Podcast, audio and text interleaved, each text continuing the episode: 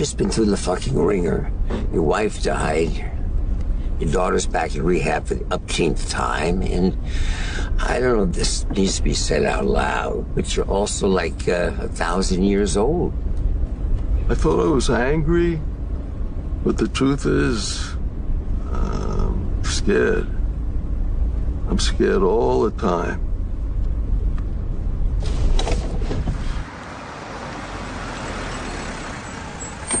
Listen to me. We're all scared. And you know why? Because it's a scary fucking world. But we get through it because we're not alone. You're not alone. Who do I have?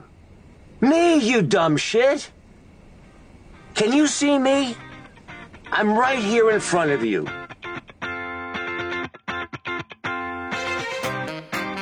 为了维持我纸醉金迷的生活，我就一直没有去上过坟。 我葬礼会像是一个 party 一样，甚至还可以请人来打碟，请道士过来念经。我们也不知道是该哭还是该笑。葬礼是不能哭的。如果葬礼上要吃东西的话，我希望是樱桃黑森林蛋糕，说一些道别的话。一天只能举办一场葬礼。整个这片墓地啊，天天歌舞升平，聊的那个开心啊！这个葬礼非常紧张刺激，感觉自己不是在参加一个葬礼，我在参加一场年会。扫描这个二维码，观看我的一生。可能这就是传说中的丧葬一条龙服务吧。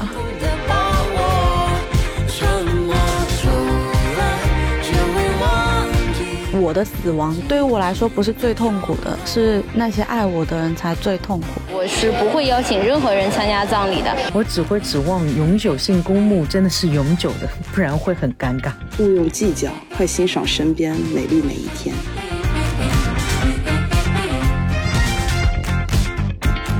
爱过、痛过、哭过、伤过，也没关系过。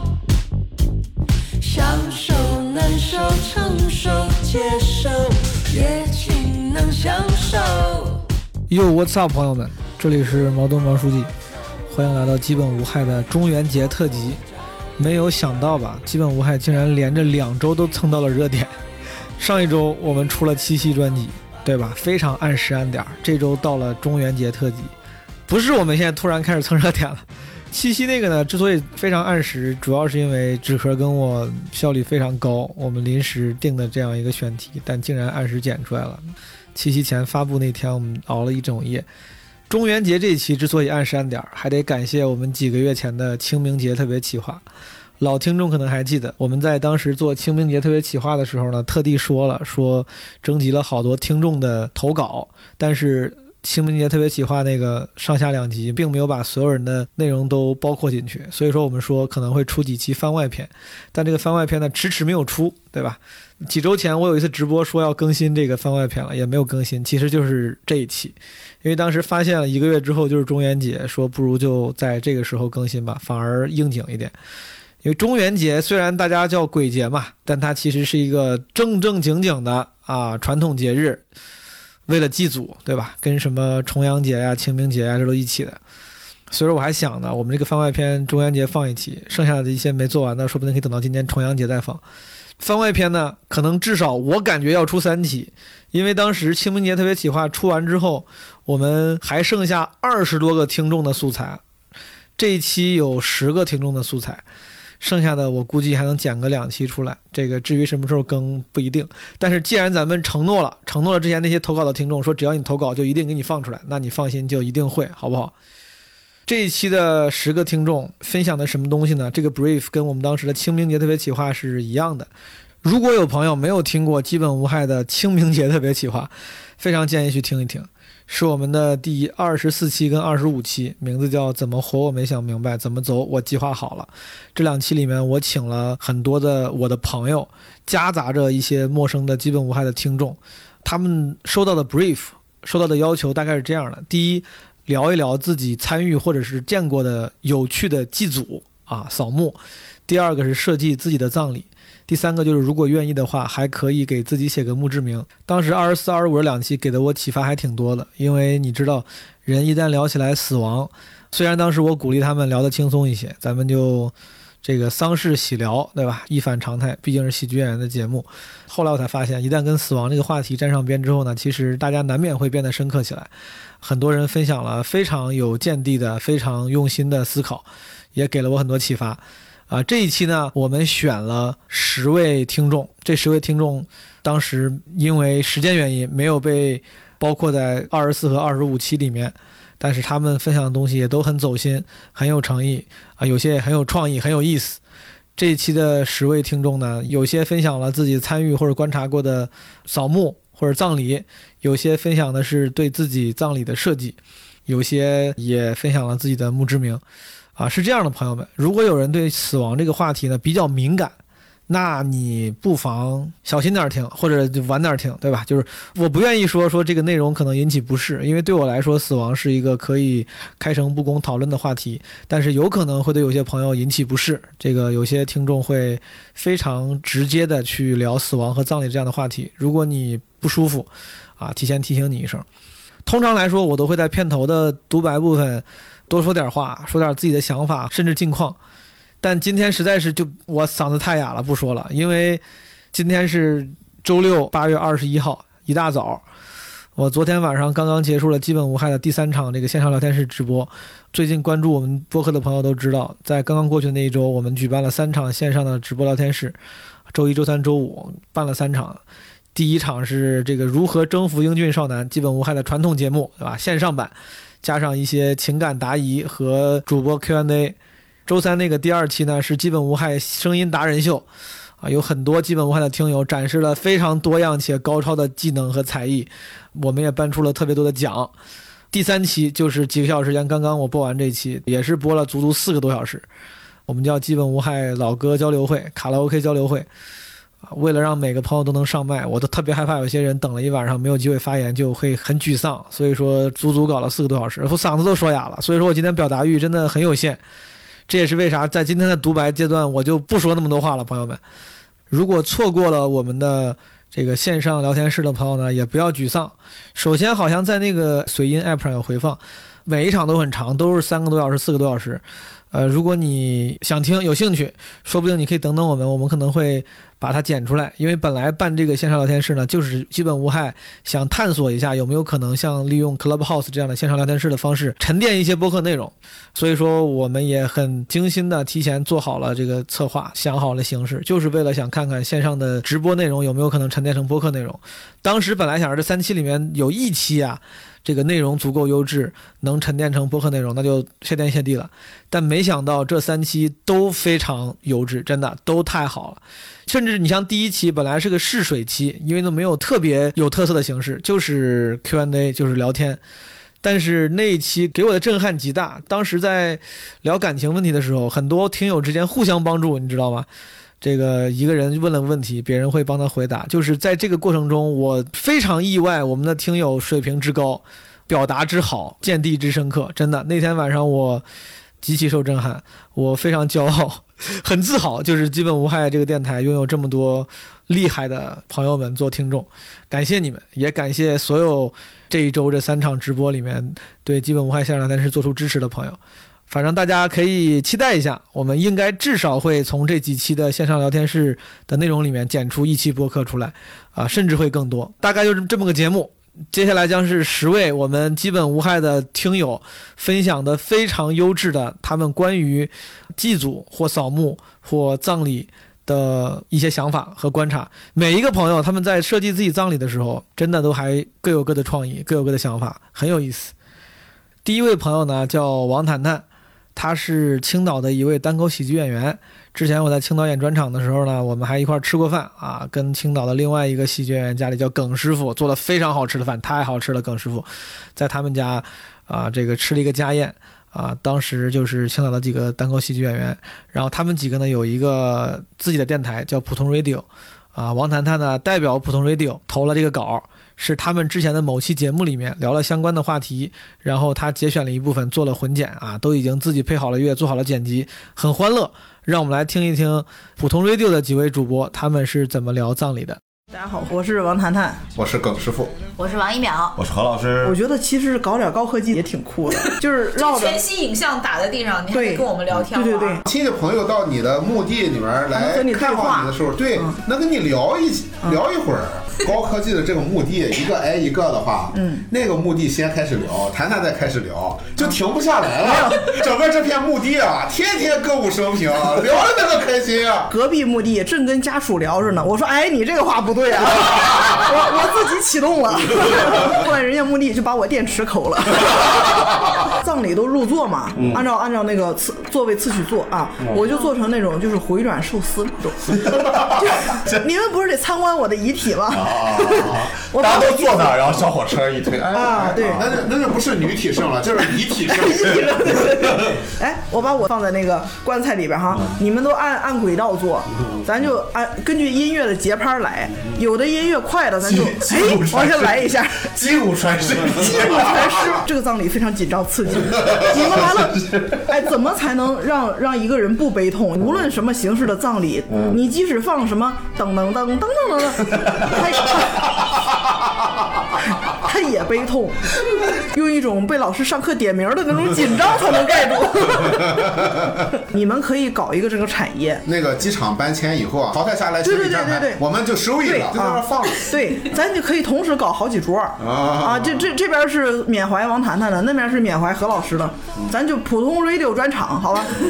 普通 radio 缅怀专场。谁来缅怀呢？都死了。咱电台一共六个人，咱留个活口，好吧？把米斯留下，留下。方老师，你还是得跟我们走。这是谈谈和他的朋友们计划的葬礼。下一篇投稿呢，来自一个听众叫小黎，他也是基本无害的老听众了，之前还来线下看过基本无害的专场。啊，他是一个大学生。大家好，我是小黎，我来自四川，我现在是一名大学生，嗯，就是只花钱不挣钱的那种大学生。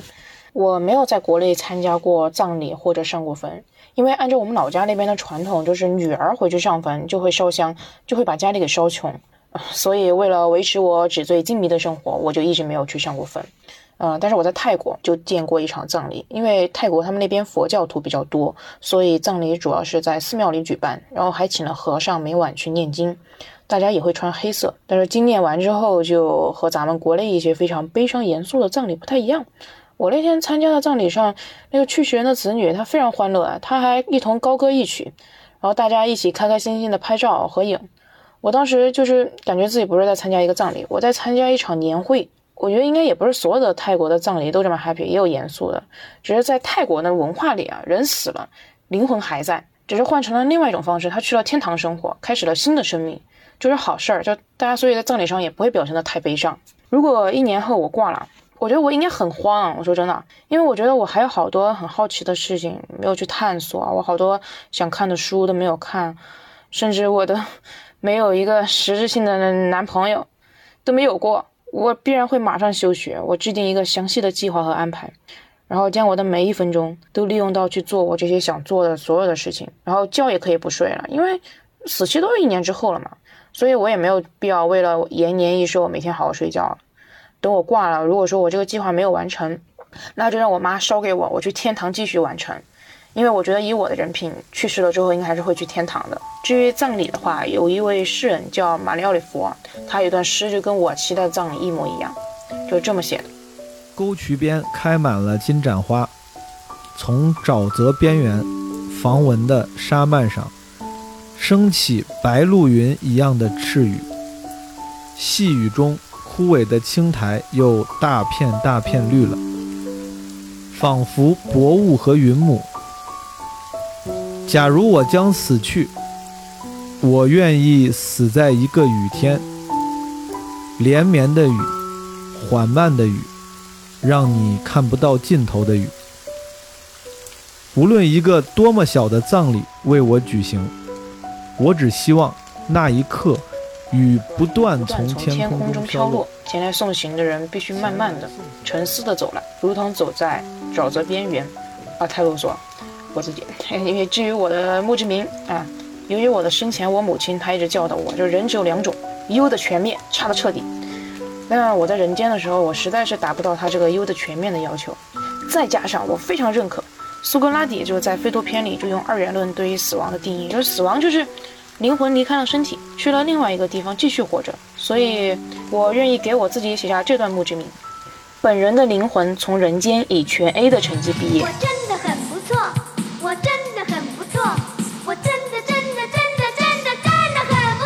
如果我没记错的话，小黎应该是在北京大学读书啊，是个非常优秀的学生。所以说，当他说本人的灵魂从人间以全 A 的成绩毕业的时候，啊，大家不要觉得他吹牛逼，人家确实可能是有这个本事的。我只是很好奇，对吧？他说我甚至没有一个实质性的男朋友，我不知道这个实质性，嗯，是什么意思？小林，你要不要来解什么叫没有一个实质性的？那你有什么样不实质性的男朋友？现在这个北大大家也玩的挺花呀。然后那个你看啊，小黎这个他他说了，他来自四川，但他也没上过坟。当然，我希望这个原因也是因为家里的老人都很健康。但他给了另外一个原因，说老家的传统是女儿回去上坟就会烧香，就会把家里给烧穷，啊，这首先看起来确实是一个非常陈腐的习俗啊。但是我不知道山东那边刚才谈谈说的这个女生没有什么机会上坟，是不是也是因为类似这样的原因？然后小黎在他的分享中提到了一首诗啊，来自玛丽奥利佛 （Mary Oliver）。听他读的时候，我其实不是特别的，我真的不是特别理解，我不是很理解为什么他想要要一个这样的葬礼，我不太懂为啥前来送行的人必须慢慢的沉思的走了，如同走在沼泽边缘，我还觉得这个挺云里雾里的啊。但是后来我们的剪辑纸壳同学搜了一下这个诗的原文，我看了之后，我觉得我大概了解了，我觉得整个原文确实看完之后，我觉得是一个挺美的意境，确实感觉死在雨天也挺好，不是死在雨天，葬礼发生在雨天也挺好的。而且你葬礼在雨天呀，你就让参加你葬礼的人就多少多花点钱，对吧？多花点精力，他们叫车就得有雨天，就可得贵一点。就你，嗯，你就心里就爽一点。你让他们多花点钱，说不定他们还得有人买个伞啥的，还要加零点五倍的那个加价，你就感觉这些人为你付出代价要稍微多一点，挺好的。他们回家之后还要很烦的去洗那个已经被弄湿的袜子，对吧？晾那个鞋。你的这个葬礼给他们留下了一些更深刻的。烦恼的印象还挺好的。下一个分享的朋友叫 Claire，他就是留的名字就是英文名叫 Claire。我们来听一听 Claire 的分享。Hello，我是 Claire，今年二十五岁，我来自广东广州。我的籍贯其实是潮汕，但是我在广东番禺这边长大，职业是一个民宿的负责人。其实我从小到大参加过还蛮多葬礼的，只是过程其实都不是很记得清楚，因为都很早很早，早上的时候记忆力不是特别好，印象中都是早上可能七八点这样子，就全部人都到了，然后他们都会把遗体拉回家里，请一些道士什么过来做个法，然后我们就会。瞻仰一下仪容吧，然后说一些道别的话。九十岁以上的老人家走的话，就叫孝丧，葬礼是不能哭的，会送每个来的人一个碗，就意思是让他们走的比较晚。亲人好像晚前一天晚上是要守夜的。十一二点就会烧纸钱什么的，然后还会在那个纸钱里面撒很多的硬币。烧完之后，我们就会在纸钱里面把那些硬币找出来，象征着一个护身符吧。然后就会放在钱包里面。我的钱包里面一之前一直都有一个烧焦的硬币。然后印象最深刻的就是大伯走的时候，就我大伯。就是我爸爸的哥哥嘛，我奶奶还健在，但是我大伯是那个食道癌走的。就他病的时候，其实非常的痛苦，因为是吃不下东西。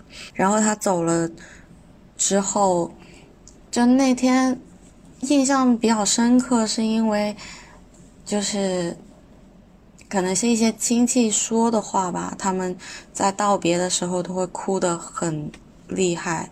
我就印象中，我我爸爸的姐姐跟我大伯的儿子说了一句：“你以后没有爸爸了，你要就是负责起这头家的那种感觉。”自己葬礼的设设计，其实我一直都觉得葬礼这件事情，就是可以欢乐一点。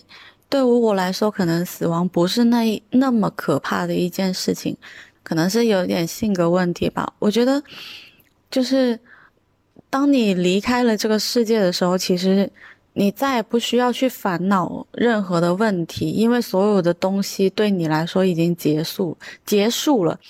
而我们可以为我们爱的人做的最后一件事情，就是让活着的人不要因为你的离开而那么的难过。因为其实我们我的死亡可能对于我来说不是最痛苦的，是那些爱我的人才最痛苦。如果是我设计自己的葬礼，那肯定是一个摇滚的 party。我希望在一个烟雨迷蒙的日子里，全部人都撑着黑色的伞。然后我的葬礼要放那个《Dead by Rock and Roll》，就是比较摇滚的歌。如果葬礼上要吃东西的话，我希望是可以吃樱桃黑森林蛋糕，整体的配色是黑色加桃红色，这种比较活跃的。然后我希望可以录一段录音，就是给所有我爱的人听。当然，这段录音肯定是以搞笑为主，就是。留给世界最后的一个笑话，可能写一个五分钟的段子之类的，然后要放在棺材，就是那个叫什么，那个就是那墓碑后面，假装是我在说话的那种样子。然后我的墓志铭我已经早就想好了，墓志铭上面要写我爱你，就是因为我想对所有会参加我的葬礼的人说我爱你。因为我可以接受死亡，但是我最无法接受的就是我没有好好的跟我爱的人道别，还有爱我的人。希望他们对我最后最后的回忆是这样一句话，就希望他们每一个爱我的人都知道，嗯，即使我离开了这个世界，但是我还是爱他们的。还有，我幻想里面就是会给前任呐什么发请帖。是我的遗书，给我觉得我比较重要的几个人都会写一段我自己的话。其实这个我已经写好了，就会提前就是吩咐我爸妈吧。虽然说这件事情对我爸妈来说可能非常的艰难，但是希望他们能帮我完成。就是发给我的前任们，就是我爱过的人，跟他们说我想跟他们说的话。希望他们收到的时候，也有可能真实的反应就是，哦。不愧是他的那种那种感觉，然后我也幻想在葬礼结束的时候，我当时的男朋友还有我一个特别特别好的一个画画的朋友，他们两个会留下来，在我的墓碑前放我最喜欢的月季花的品种，他们应该会知道的。如果不知道，希望他们能听到是夏洛特和克莱尔奥斯丁玫瑰。希望他们可以在我墓碑前唱我喜欢的歌，跟我做最后的道别。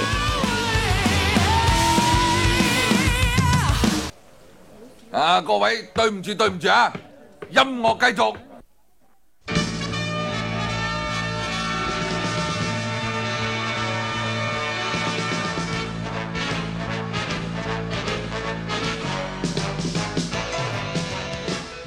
好的，谢谢克雷尔给我们带来的精彩发言，朋友们，他葬礼设计的就很细了。你看啊，放什么歌，然后大家还什么撑着黑色的伞，吃什么蛋糕，他做的很细，挺好。我跟你说，这种对自己的生活有所掌握的人，就感觉会活得很幸福。大家嗯，要向他学习。然后听他的故事，我最大的收获是，你知道吗？他最后他说，他说希望他当时的男朋友和他的好朋友留下来，在他墓碑前放最喜欢的月季花的品种。克莱尔不是分享了？说是夏洛特和克莱尔奥斯汀玫瑰。我还在那想，我说这月季花到底是月季还是克莱尔奥斯汀玫瑰啊？到底是什么东西？就是我上网搜了一下，发现这个月季跟玫瑰有着剪不断理还乱的区别，朋友们。所以说，她交代她的男朋友和闺蜜给她献上她最喜欢的月季花，which is 夏洛特和克莱尔奥斯汀玫瑰。所以说，克莱尔奥斯汀玫瑰到底是不是月季？克莱尔，我觉得你的整个分享里面英文太多了。我我要问克莱尔、夏洛特和克莱尔奥斯汀到底是不是月季？很奇怪。Anyway 吧，反正她的男朋友和朋友如果听到的话，记得给克莱尔献上夏洛特月季和克莱尔奥斯汀玫瑰（括号不知道是不是月季）。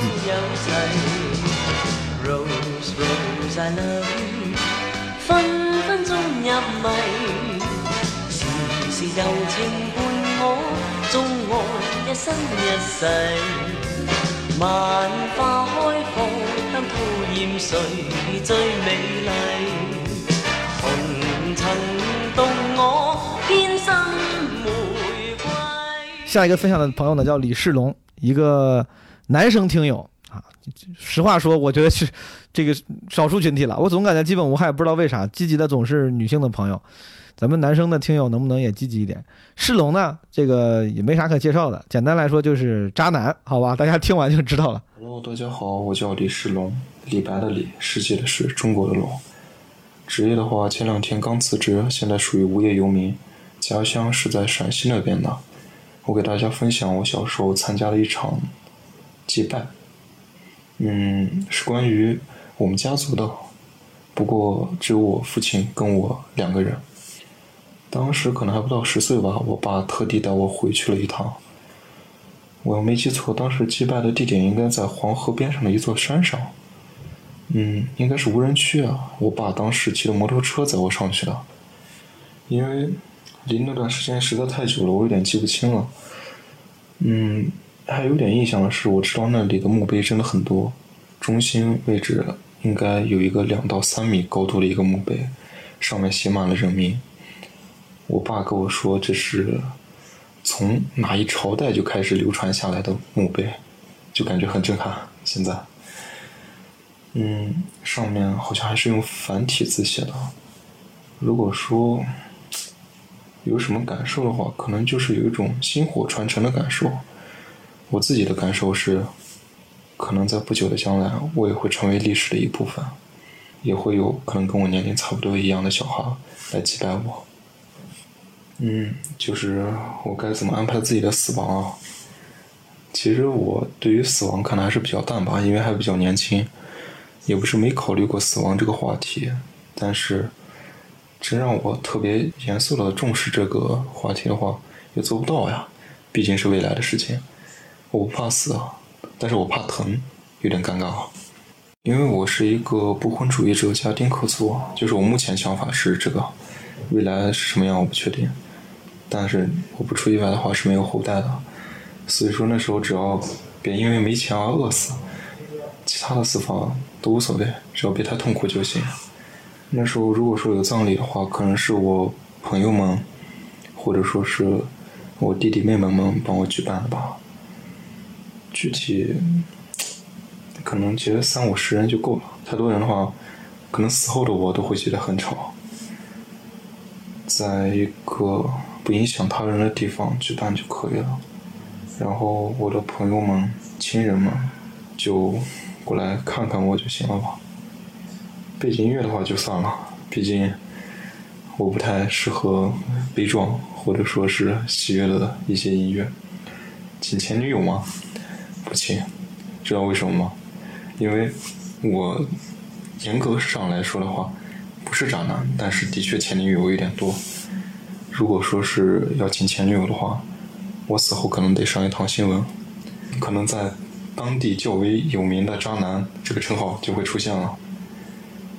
因为我对于死亡抱着的态度是属于那种比较平静吧，起码现在是。可能临近死亡的时候我会挺慌张的，但是目前对于我现在所有行为的本质，可能是属于一种体验生活的状态。如果说死亡之后想写一个自己的墓志铭的话，内容就是：这世界很好，下辈子不想来了。世龙是这么介绍自己的，他说：“我严格意义上来说呢，不是渣男，但是的确前女友有点多。anyway，那个挺好，就是世龙，你你，嗯，行吧，我们给他选了一首美好的、适合他这个人设的歌曲，大家可以听会儿歌。”当我们抱在一起的时候，我知道这样或许是不对的，因为我是个自由自在的男人，所以我不是你最好的选择。当我们吻在一起的时候，我知道这样或许是不好的，偏偏这样的天气，这样的夜里，我们宁愿错。也不愿错过。再见了，朋友，我还要远走到我还没去过的地方。天地那么大，世界那么辽阔，再次相遇也不是没有可能的。再见了，朋友，我还要远走到你还没去过的角落。是你难以抗拒，还是我想太多？我说今晚月光那么美。你说是的。下一位分享的朋友叫 Sally，怎么这么多用英文名的朋友？叫 Sally，S A L L Y，赛利。嗯，他分享了一个丧葬形式，叫树葬。我的名字是 Sally，然后我是在北京一家互联网公司做教研的。我的家乡是秦皇岛，我今天就给大家分享一个丧葬的形式，就是树葬。嗯，我家是秦皇岛，我是觉得我家真没有啥什么可以值得分享的丧葬形式。我能想到的是海葬了，我家离海近，但是我也没有经历过，所以我就分享一个我觉得比较有特色的一个丧葬形式，就是树葬。嗯，树葬呢，就是咱们一听的话，就会觉得是把这个逝者葬在这个树树树底下或者树根底下。其实不是，比如说，就是树葬，它是有很多类型的，它有这个封葬、挂葬、空葬，还有悬空葬。它这个树葬是一种古老的一个葬式类型。然后就是在古代的时候呢，树葬就是一般会在中国的东北和西南的这种少数民族地区。我给大家分享两个例子，其中一个是挂葬，就是在贵州的黎平县侗族。呃，假如孩子夭折了，为了能够能够让他们就是顺利的投胎嘛，然后亡故的小孩一般就会采用挂葬。具体的做法就是先给这个死婴穿好衣服，放在这个簸箕当中，用这个白布，呃，新白布或者是新的黑布盖好，然后用草绳去捆好，挂在村附近的树枝上，就任由这个野兽猛禽去吞食。他们认为就是这样的方式才能使母亲重新怀孕，获得新生宝宝。还有一个就是封葬，也是树葬的一种类型。它是在中国东北地区的这个鄂伦春族，他们是先用冰雪水或者河水给这个逝者就是净身，然后用这个粗原木嘛，就是对半劈开，上下挖空，将逝者放入空腹的原木内。他们会找这这种支撑棺材的两棵树嘛，然后稍作修整呢，就是会去砍砍断一些树枝，然后在树两个树之间放一个木板，以便于把棺材放在木板上。他们认为，就是棺材如果在空中悬挂的时间就是越长呢，寓意就越好。如果掉下来呢，也不会说是寓意不好，也没啥，但是他们就不会去再去管这个棺材了。然后现在的现如今的树葬就是逐渐就是多为减少土地使用的一个墓葬形式，呃，现在树葬只做标记，就是在树下放一块石头，石头上呢钉一块铜板，为了为的是写这个逝者的这个名字和生辰，这是一种方式。还有一种方式就是在树上挂一个纪念逝者的这个纪念碑，不留坟头，也不会去立碑。这样就能占用很少的土地资源，这也是一种就是鼓励生态安葬的方式。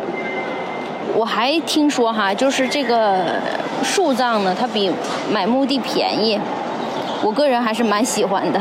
还有就是海葬，就是可以把骨灰直接撒海里，也不用费钱了。从环境的角度讲，还是比较环保的。啊，然后我想再分享一下，假如我老死了，嗯。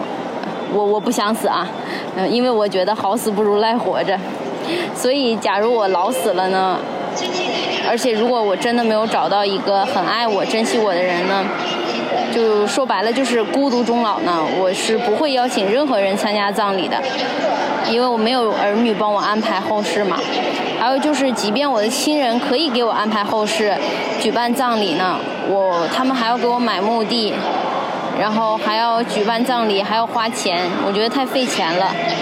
呃，本来挣钱就不太容易，所以我不想搞什么葬礼仪式。然后还配上音乐，就只能让活着的人更伤心。我就是希望他们开开心心就好。如果来生有缘的话，我们再聚。带不走风中的花，就留在这里吧。徘徊夕阳下，等不到回答。往日年少的你呀，也留在这里吧。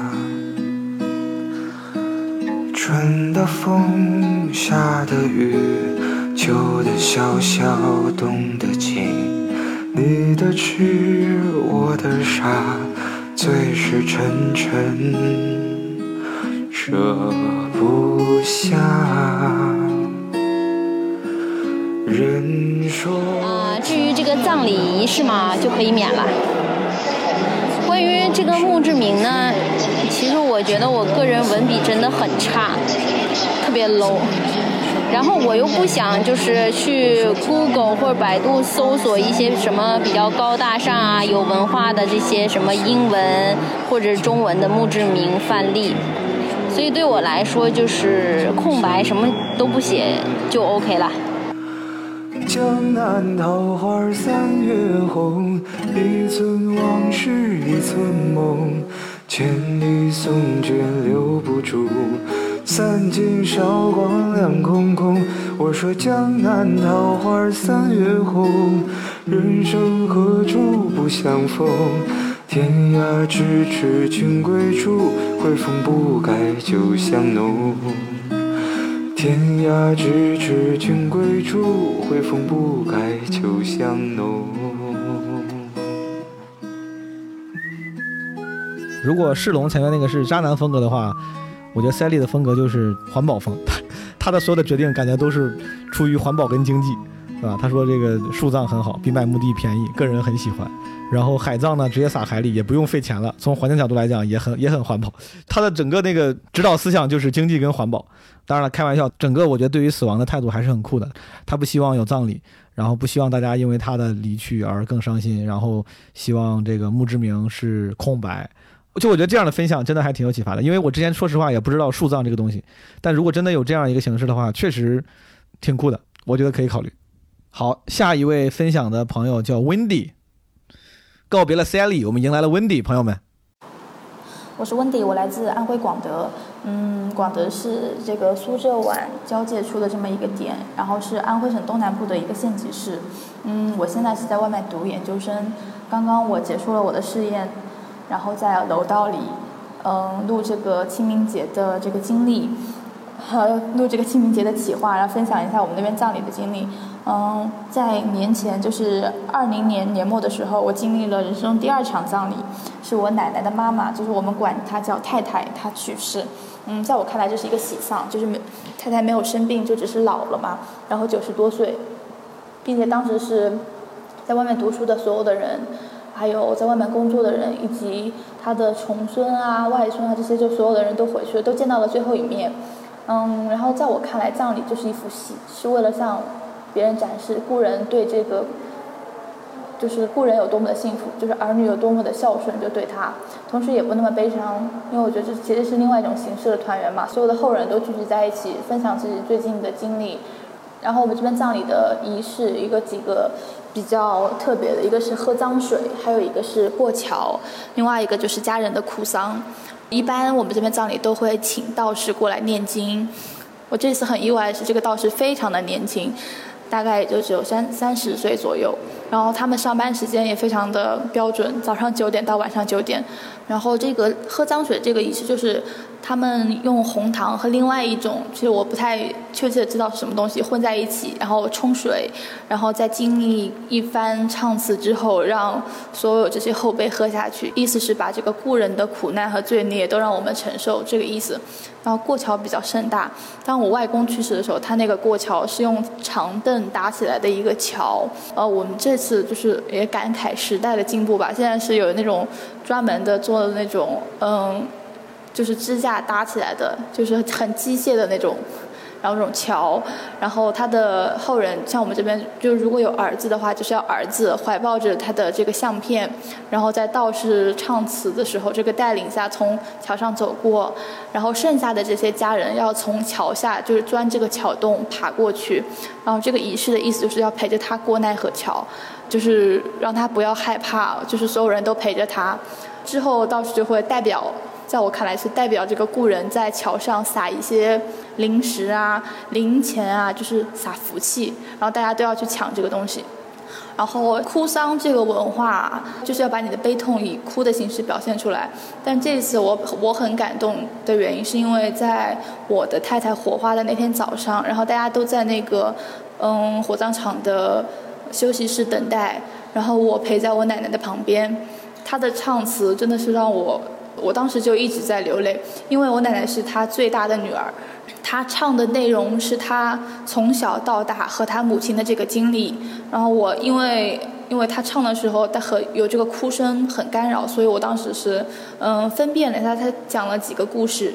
一个是我太太带着她去挣工分，因为她是大女儿，所以她要出去做工，然后养活几个弟弟妹妹。现在讲到这段都有点嗯。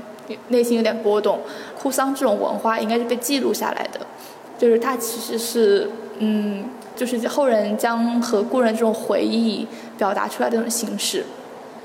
然后至于怎么就是怎么办葬礼，然后我之前也想想过什么撒在海里啊，然后因为我读的是农林专业，我现在觉得种树也是一个不错的想法，就是把我的骨灰撒在树下面，然后有一棵树的话，我的后人他可能也会有一个就是可以怀念的地方。我在等你。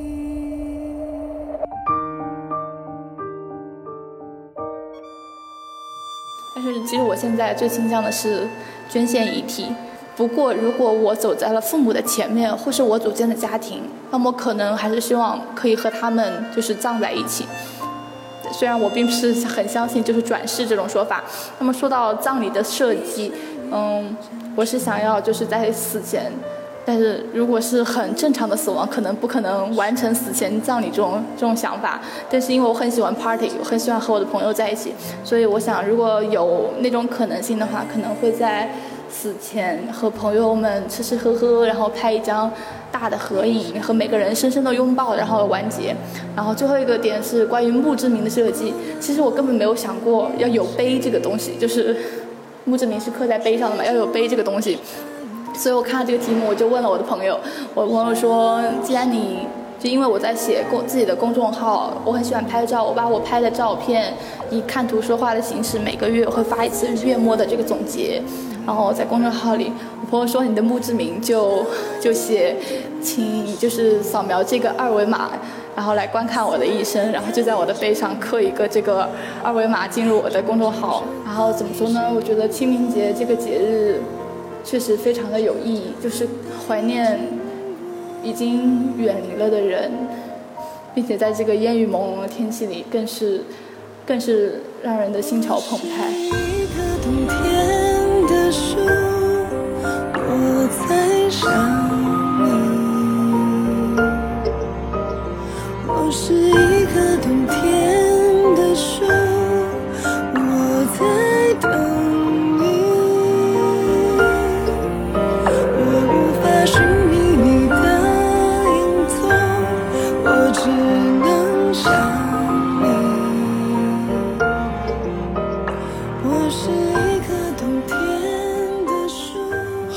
在温蒂的分享中，因为他很喜欢 party，所以说他的葬礼呢设计是在死前跟朋友吃吃喝喝，拍一张大合影，跟每个人深深拥抱，完结。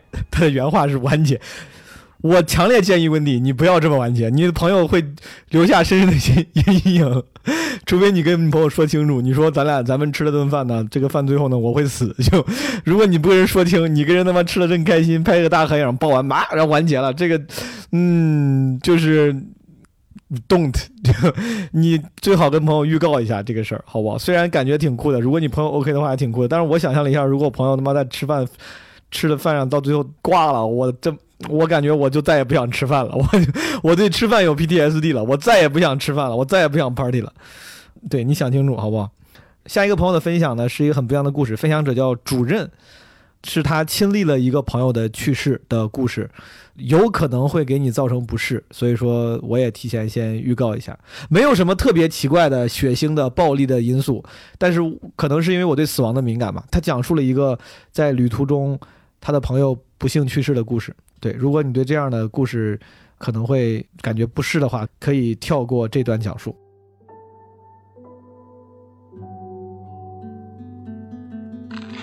我叫主任，南方人，现在在北京工作，是一个平面设计师。二零一七年的年底，我跟几个好朋友，一共六个人，一起约着去苏梅岛跨年。我们是十二月二十六号到的泰国，几个人租了间别墅，租了几辆摩托车，各种吃喝玩乐、马杀鸡，简直太开心了。直到我们其中一个朋友出事儿。十二月二十九号，我们去海边玩，他在海里失踪了。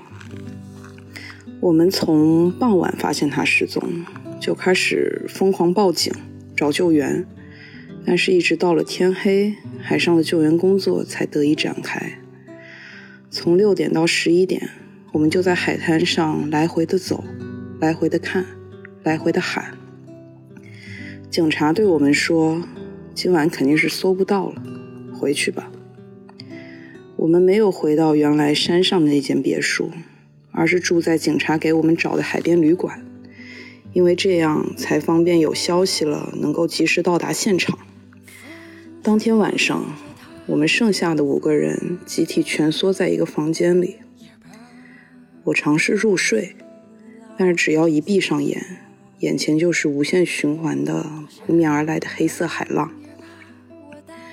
十二月二十三号的清晨，警察打来了电话，说人找到了，衣着特征符合我们提供的信息，让我们去认尸。警察又说，遗体的外观已经产生了很大的变化，让我们做好心理准备。我们坐上了警车，来到了一个陌生的小海滩。因为人早就不在原来那片海域了，已经漂了几十公里。当时还发生了一件我至今觉得无法解释的事情，就是到了海滩边，运载尸体的渔船还没有到。我们等了一会儿，远远的看见了渔船的影子。这个时候，原本还是大晴天的天空。突然间骤降倾盆大暴雨，于是警察带我们跑到旁边的屋子里避雨。过了不到十分钟吧，雨停了，太阳瞬间出来了。我们回到那片海滩，就看到盖着白布的遗体被摆在地上。虽然已经做好了各种心理建设，但是白布被掀开的那一瞬间，我还是只看了一眼就崩溃了。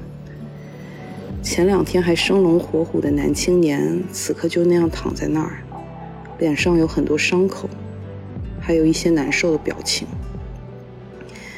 嗯，这里再插播一个当时被科普到的小知识吧，就是溺水的人，如果在一开始没有被找到的话，大概率就要等到三天之后才会被发现，因为三天之后遗体才会膨胀浮到水面上。才有可能被看见。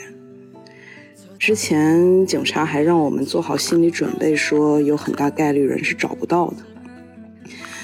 我们的朋友是被渔网给拦住了，渔民发现了他，所以才能很快被找到，而且人还没有变形。警察说我们的运气算非常好的了，我们也不知道是该哭还是该笑。之后就是葬礼的事情。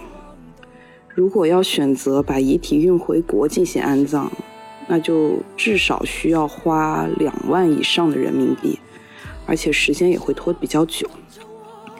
所以跟朋友的家人商量之后，我们就决定在苏梅岛本地举行葬礼。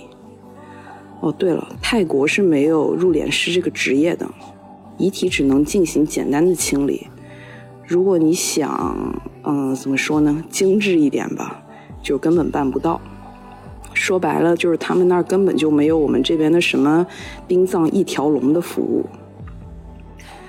泰国是一个佛教普及率在百分之九十以上的国家，当地的葬礼基本上都是在寺庙内举行的，大多数寺庙都配有火化炉，而且苏梅岛当地没有火葬场，所以遗体的火化只能选择在寺庙进行，由和尚完成全部的工作。苏梅岛不是很大，当地也有大大小小几十座寺庙吧。本来我们以为只需要联系一下寺庙，接下来的一切都会推进的很快。谁知道我们被告知，所有的寺庙都被约满了，尤其是规模比较大的寺庙，基本上都被预约到了好几个月之后。我们到现在都非常的感谢当地的警察局长。和一名在当地工作的中国志愿者，他们为我们忙前忙后的联络和调动关系，终于联系到了一家中小型的寺庙，而且还临时插了个队，可以尽快安排火葬。警察局长嘱咐我们，去寺庙的时候不要穿膝盖以上的短裙短裤，不要穿吊带啊、无袖啊之类的，不要穿拖鞋。看到寺庙里的狗，不能逗，也不能喂，不能采摘寺庙里的一花一草。进入室内一定要脱鞋子，然后在寺庙里看到和尚、女性，不要上去跟他们对话，更不能有肢体接触，等等等等。就和尚在泰国其实是有非常高的地位的。嗯，终于到了火葬那天。我们从医院把遗体接出来，前往寺庙。到了之后，发现整座寺庙只有一个火化炉，而且他们的设施跟我们这儿的专业火葬场根本不能比。就是这种传统的火化需要烧整整一天，也就是说，他们一天只能举办一场葬礼。我之前还在困惑，怎么会就约满了？这下终于懂了。遗体被摆放在一个大约七八米高的高台上，后面就连通着火化炉。我们依照指示脱了鞋，依次走楼梯上了高台，在棺材边上摆上白花，在心里对他说最后的话，然后从高台的另一侧下去。上去和下来不能走同一条路。我坐在空旷的寺庙的树荫下，听到和尚开始念经超度。我听不懂的经文回荡在整座寺庙内。就我也不是佛教徒，但是很奇怪，在那一刻，我突然感受到了这么多天煎熬以来的第一次平静。警察局长和志愿者全程陪着我们，真的真的，再次表示感谢。一切都结束之后，和尚问骨灰需不需要取走。之所以这么问，是因为很多当地人都不把骨灰取回家，而选择直接放在寺庙里面。在泰国人眼中，这是最好的归宿。我们当然是得把骨灰带回国的，所以警察局长帮了我们一番沟通之后，对我们说：“今天没事了，回去休息吧。”第二天早上再来捡骨，对，捡骨。因为刚刚也说到这边寺庙的火葬不是很先进，所以一是火烧的时间很长，还有一点就是烧不干净。国内的火葬场通常都会把骨灰直接装在骨灰盒里，让亲人取走就行了。但是在这里，我们亲手参与了这个过程。我们带着准备好的空骨灰盒，在第二天再次走上那个高台，有专门的捡骨工人在那里。好些骨头还没成灰，但是已经很脆了。我们就看着他拿着工具把这些骨头给弄碎，还有些无法处理的，嗯，那就是无法处理了。我还记得他从灰中拾起一根比较长的骨头，比了比自己的大腿，示意我们那是大腿骨。我感觉这么些天这么下来，我对于很多事情都已经麻木了。然后我就捡起了，我就戴起了捡骨的手套，往骨灰盒里放了一把灰。在泰国的这半个多月，所有的经历都让我感觉很不真实。我好像拥有了所有的情绪，但是很奇怪。唯独没有害怕。回国的时候，警察局长带着一众警员，还有志愿者，都到机场送我们。最令我们惊讶的是，还来了一位比警察局长官衔更大的领导，好像是素乐府的警察厅长吧，反正是一个大官。我还跟其他朋友打趣说，以后到了苏梅岛，我罩着你们。因为在那些日子，走在街上碰到警察，他们每个人都会跟我们打招呼。其实过程中还有很多很多事情发生，但是再讲就太长了。事情发生后的两年左右，我都有比较强烈的创伤应激反应，对于大海更是敬而远之。现在过去了五年多。一切都好多了，时间就是很神奇。这也是这些年来我第一次把这件事情比较完整的讲出来。这件事情也改变了我很多想法，影响了我很多想法。对于生，对于死，我自己的葬礼嘛，其实我没有想太多，但是我选好了一首歌，一定要在葬礼上播放。就是邓丽君的《漫步人生路》，我特别喜欢。从前我总觉得人生是要大闹一场才是好的，现在越来越觉得，就像歌里唱的，勿用计较，快欣赏身边美丽每一天，这样真是奢侈又浪漫。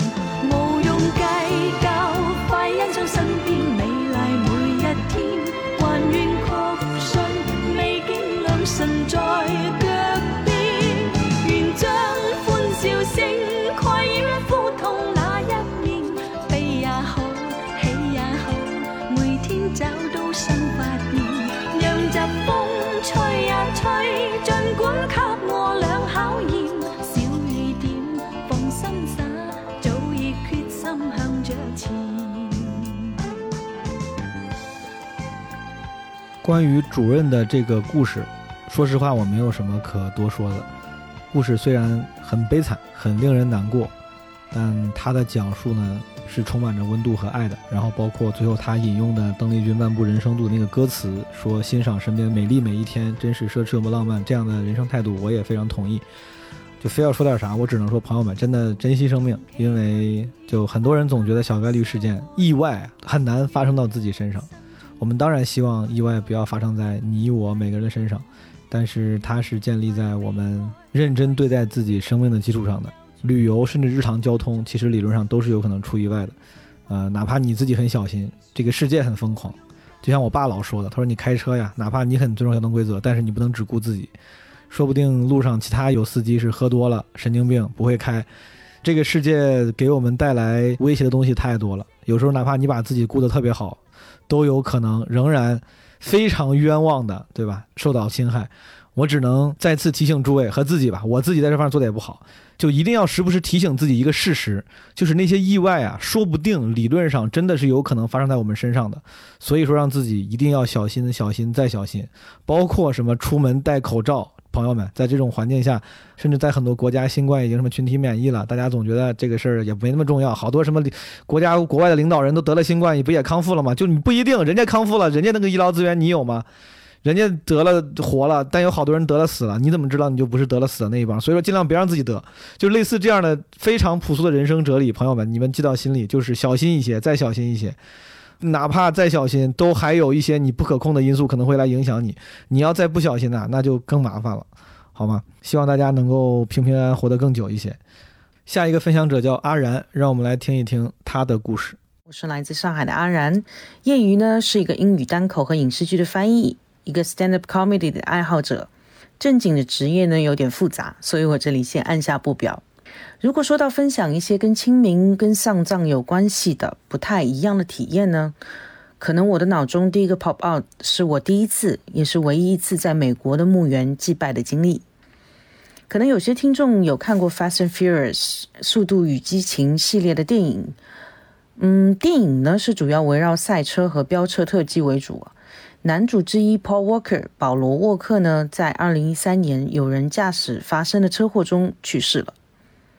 我其实也并不能算是 Paul Walker 的粉丝，但他的确是一个我非常欣赏的艺人。原因是我自己最喜欢的几个领域，像海洋生物、海上运动、车驾驶等等，都是我们的共同爱好。他除了平时不太混迹于好莱坞圈、低调不作妖之外呢，自己也擅长特技驾驶，名下呢也有改装车厂。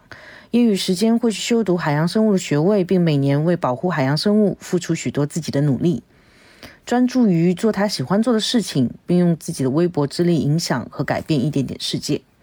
他是我的 role model，应该算是。嗯，趁一次当时公司的销售大会在内华达的时候呢，自己开车去了他下葬的地方，叫 Forest Lawn Cemetery。中文比较多的翻译，我找了一下是叫洛杉矶林荫纪念公园。尽管当时他已经离去了好几年了，但是那里还是有很多纪念他的人送的鲜花、蜡烛，还有留言。我有仔细的凑到跟前去，一个个留言看看那些怀念他的人对他的离去有多痛心。却又很希望他在天堂一切安好。然后我差不多应该在那里待了两个多小时吧，嗯，跟他聊了蛮久。也是那次以后呢，我更加珍惜工作之余的分分秒秒，去尽可能的跑遍更大的世界，去到更多的地方，做喜欢做的事情，像他一样。因为真的，You only live once，人生只能活一次。其实你并不知道明天会是怎么样，或者甚至明天会不会来。所以，呃，那一次去到那个地方去看他的经历，让我觉得人生还是一定要活得精彩一点、快乐一点，尽自己的绵薄之力，即使只能改变一点点世界，也尽力去把世界往希望的好的方向去改变。这是我的。那次唯一一次在美国的墓园的一个感悟吧，我很奇怪，就是从来没有先人入到我的梦里来跟我说话，但我也从来不害怕与躺在墓地后的逝去的人去交流，与一个比较轻松的好久不见的语气和态度去告诉他们一些趣事，告诉他们世界其实又美好又恶劣，来了不亏，走了也不用留恋，而我自己也是一样，珍惜活着的日子。但也不那么惧怕死亡吧。说到葬礼，我想可能我我会提前买好墓穴，最后托付给我最好的朋友。嗯，但我不会想要一个葬礼。我唯一的希望是在那个时候，可能我最好的朋友还活着的话，他可能就把我葬了就可以了，不用一些繁文缛节。嗯，电影《Coco》里面有一个 concept，我觉得非常有趣。他说人会死两次，第一次是 physically 的死去，第二次是世上最后一个记得你的人死去的时候，你也会彻底消失。妈妈 papa，he wanted you to have this。妈妈，wait。Remember me。我觉得葬礼不会让那些不想忘记我的人放下我，也不会让不想记得我的人更多的想起我，所以会觉得葬礼并不是一个非常必要的环节。那至于墓志铭，其实小时候有想过好几种自认为很牛叉、很潇洒的版本，但现在这个年纪呢，我只会指望永久性公墓真的是永久的，不然会很尴尬。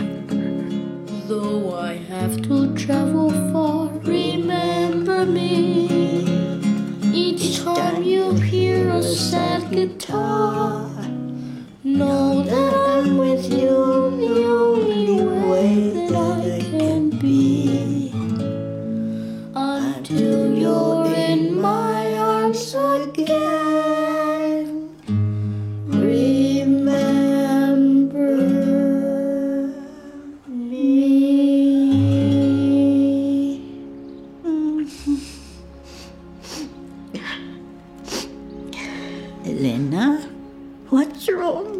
Mika? Nothing, Mama. Nothing at all. My papa used to sing me that song. He loved you, Mama Coco. Your papa loved you so much. 阿然的分享还挺有意思的，是一个在国外算是祭扫的经验吧。保罗沃克当时去世，确实也让很多人感到难过和痛心。 然后阿然提到这个《Coco》这个电影，然后《Remember Me》里面那个对于死亡的态度，也是最近挺流行的一个说法，也不能说挺流行的一个说法，但是大家就是会觉得，哦，一个人的离去不是真正的死亡。别人把你忘了才是真正的死亡，然后就不要忘了我，对吧？Remember me。但说实话，从我意识到这样一个说法之后，我一直在反思，我一直在思考，我在尝试思考，图永生当然是一个非常非常狭隘的方式，对吧？图你这个呃肉体的不灭，但图灵魂的不灭，或者所谓别人的把你记住这件事情，我我在想，是不是也是一种某种程度上对生的执念呀？虽然他其实强调是爱，对吧？因为我自己也特别希望被人记住。但我就在想，如果你特别希望被人记住，是不是也是某种程度的自恋，或者是对于生的过分的眷恋？我不知道这个事情，我没有想清楚。我就想，真正的潇洒是不是就说不用 remember me，无所谓，就是你们 move on 就好。但这个可能确实这个境界很难有人达到。我自己还是处在一个，如果有一天我走了，我还是挺希望有尽可能多的人记得我。但很难，朋友们，太难了。我觉得其实除了你身边可能有最爱你的人，他们能够长久的记得你。哪怕保罗沃克、王小波、什么梵高这样被许多人爱着的人，其实，在很多人的生命里，也只是时不时的想起。其实你很难奢望你被高质量的记得。所以说，说到底，我觉得只要你身边有一两个真爱啊，就不用多了，一两个、两三个，你走的时候真心为你洒几滴泪的人，这个已经是非常大的成功了。他们的缅怀已经足够有意义了。我还有一个小疑惑，就是阿然刚开始说，他说他是一个英语单口和影视剧的翻译，然后但是他又说正经的职业有点复杂，我先按下不表。先按下不表，你那你什么时候表呢？你所以说这个翻译不是正经职业吗？你这嗯，正经职业有点有点复杂，就感觉英语单口和影视剧翻译这都不正经吗？这很正经啊，这是个非常正经的职业呀。你是有多看不起？我们英语单口，我们单口喜剧演员，这怎么就不正经了？阿然，你到底是做啥的？你能不能把你的正经职业跟我们分享分享？下一个朋友呢，title 非常霸气，叫混世魔王。我们来听一听混世魔王的分享。Hello，呃，我的网名是混世魔王，我是一个地产行业的从业者。我的家乡在江苏盐城射阳县，然后第一次这么完整的报出自己的家乡坐标。然后，其实大学毕业之后很少就是。再回去，就是每年可能回家乡，也就是一次或者两次。分享一个我觉得特别不一样的关于这个丧葬习俗的一个经历。当时是，嗯，二零一九年我爷爷迁坟，然后那一年应该是我们家乡要去做一些什么。呃，新农村改造，然后公家要整田，就是退坟还田，会给一些补贴。而且当时我爷爷的坟会比较远一些，会在，呃，老家的一个大队上。每次去祭拜的时候，要经过，呃，要先划船，划完船之后要走很远的一个，就是河边的一个田埂路，然后走到尽头才能到那个一个田间的一个坟头上。家里就是一直想把，也一直想把这个坟就迁到公墓里边，正好就做了这个迁坟。我特地回去了，参与了这个经历。我们家那个有一个习俗，就是这种大的场合，女眷是不能去祖坟的。比如说孙子可以去，孙女不能去上坟。我是在很远的地方，全程在让转播这个过程，因为这个有一个大纲手，就是有一个懂得所有流程的，他的职位类似于就是。我感觉像巫师呀这样的一个职位，就是我们那儿叫大纲手，然后由他来抬棺。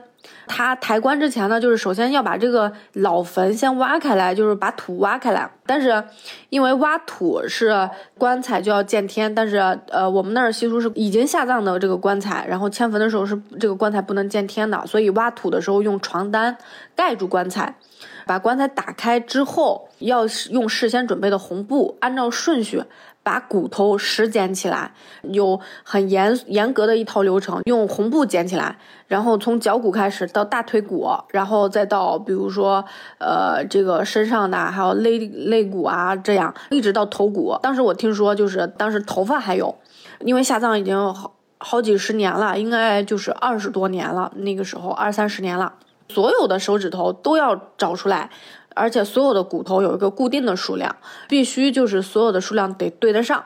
对上了之后，把这些骨头放到坛子里边，最后用红布把坛子扎起来，然后大家一起坐上大巴，到了这个公墓的门口，就是要放鞭炮，不算喜事，也不算白事，就是放鞭炮。其实我们是正常喜事才会放。然后家里亲戚就说。这相当于搬新家，搬家之前呢，就是开始烧各种纸扎的电脑，就是新型的、最新的、最新款的电脑、电视，然后还有各种各样的，就是女券呀、呃别墅呀、呃泳池呀，就各种各样的就是生活配套吧。其实说实话，我感觉就是现在社会这么好，大家有房子啊，有大房子就尽量就是在活着的时候住一住，豪车在活着的时候开一开，好吃的在活着的时候吃一吃。有一个细节，我就。印象深刻，就是我小的时候，我外婆给我外公的骨灰盒放在家里边，因为我外婆跟我外公的感情特别的好，所以她把我外公的这个牌位和骨灰盒放在家里放了三年。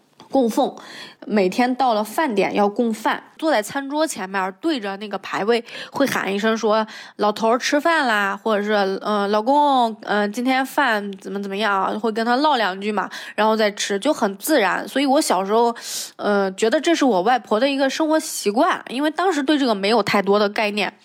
如果出门了，就比如说这天饭点没法供上热饭。那就要就是就正常会挖一碗生米放在前面，然后会唠叨两句，就是今天要走亲戚去去，然后今天可能你要自己做饭了。我听到这个的时候，其实我觉得特别有生活气息。我在家我就跟我妈说，我说我要是到了那时候，就是我最亲的人，那应该就是我老公了。到时候让我去供饭的话，那我就给他点外卖。就是 每天给他换着花样点外卖，要告诉他最近流行吃什么。出门的时候就给他放一盒冰鸡翅，然后让他自己去做炸鸡翅。因为我老公特别爱吃这种就这种怎么说不太健康的油炸食品。到我的时候，我一定一定一定每天我自己做饭吃，然后给他点外卖。我就不信了，吃不腻他。我当时都都是这样想的，而且我一直我要一直供着。但是我想到这件事的时候，我就觉得，不知道为什么，我觉得这个动作特别的甜蜜。他就是，嗯，可能刚开始你会很伤心去追思，但是我就想起来我外婆对我外公的那几年，他让我觉得他不是一件难过的事情，他是一件。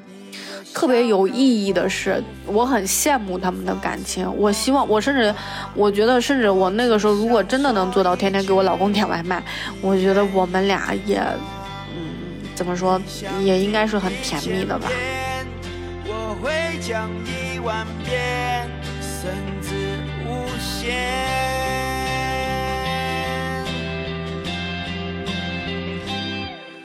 我不希望你孤单去面对整个喧哗世界，喧哗世界。我不希望你孤单的去面对整个喧哗世界。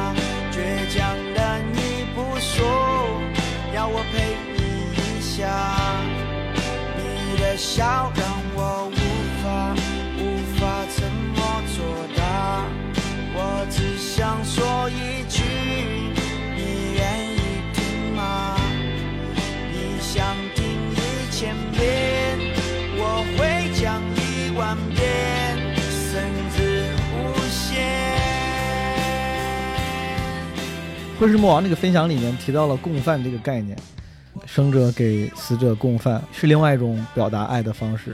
确实，我觉得中国人对于吃饭这件事情啊，就是赋予了太多的意义。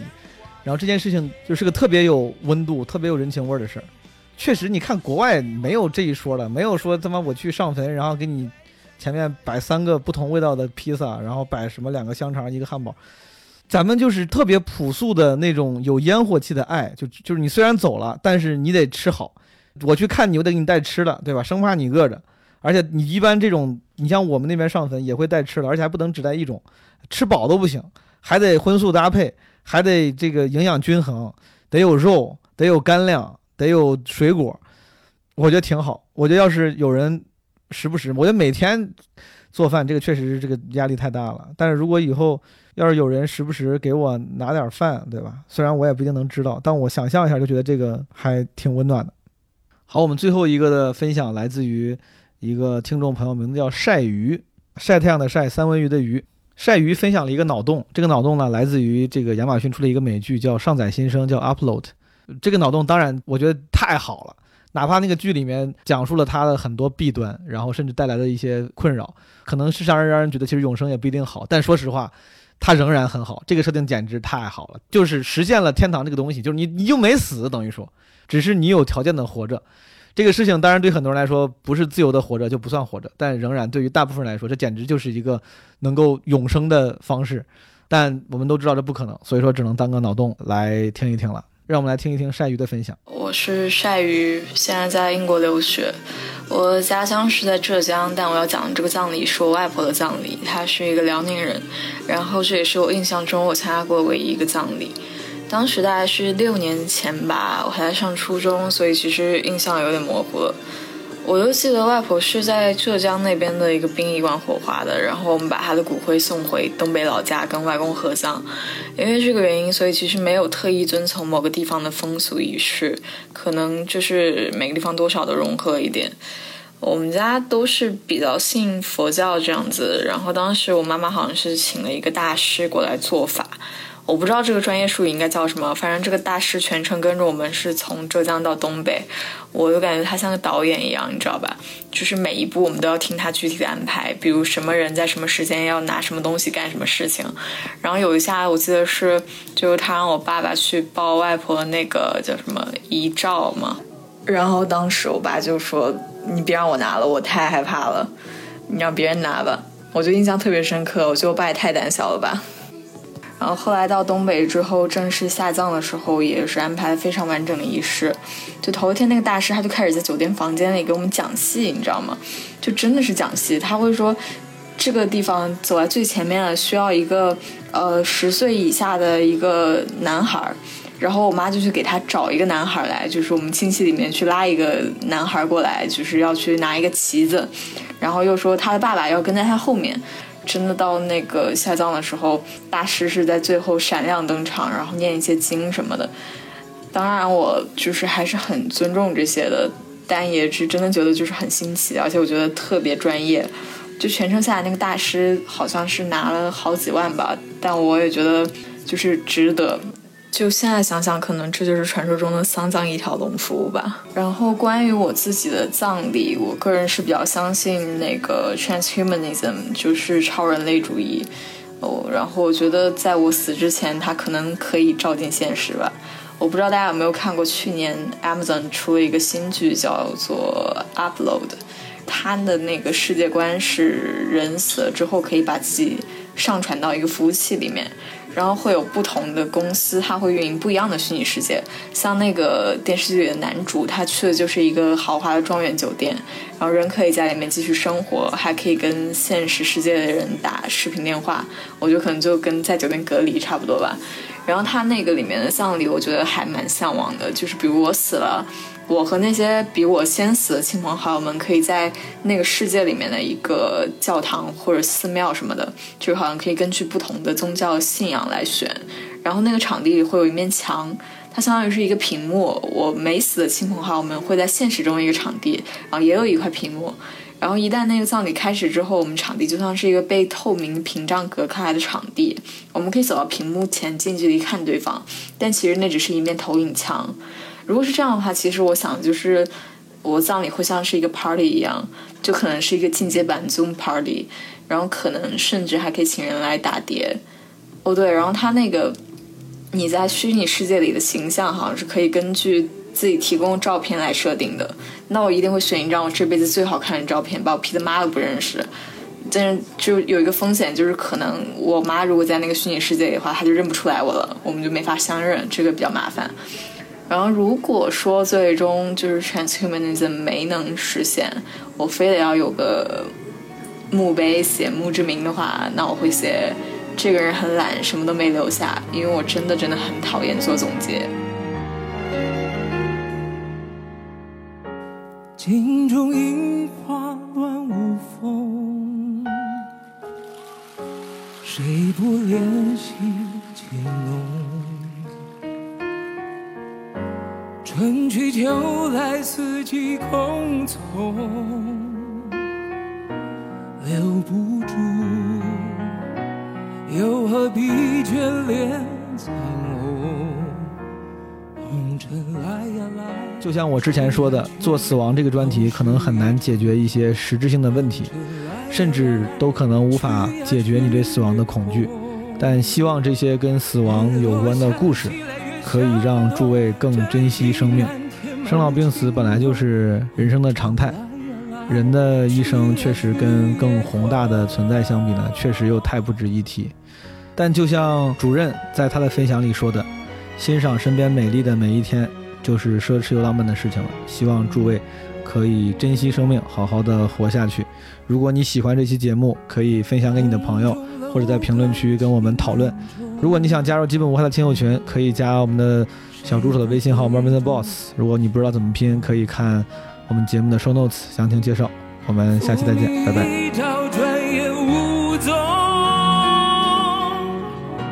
留不住。又何必苦苦争锋？红叶来呀来，去呀去，都是一场梦。红尘来呀来，去呀去也空。日落想起来越想痛，真情难填满无心梦。红尘来呀来，去呀去也空。来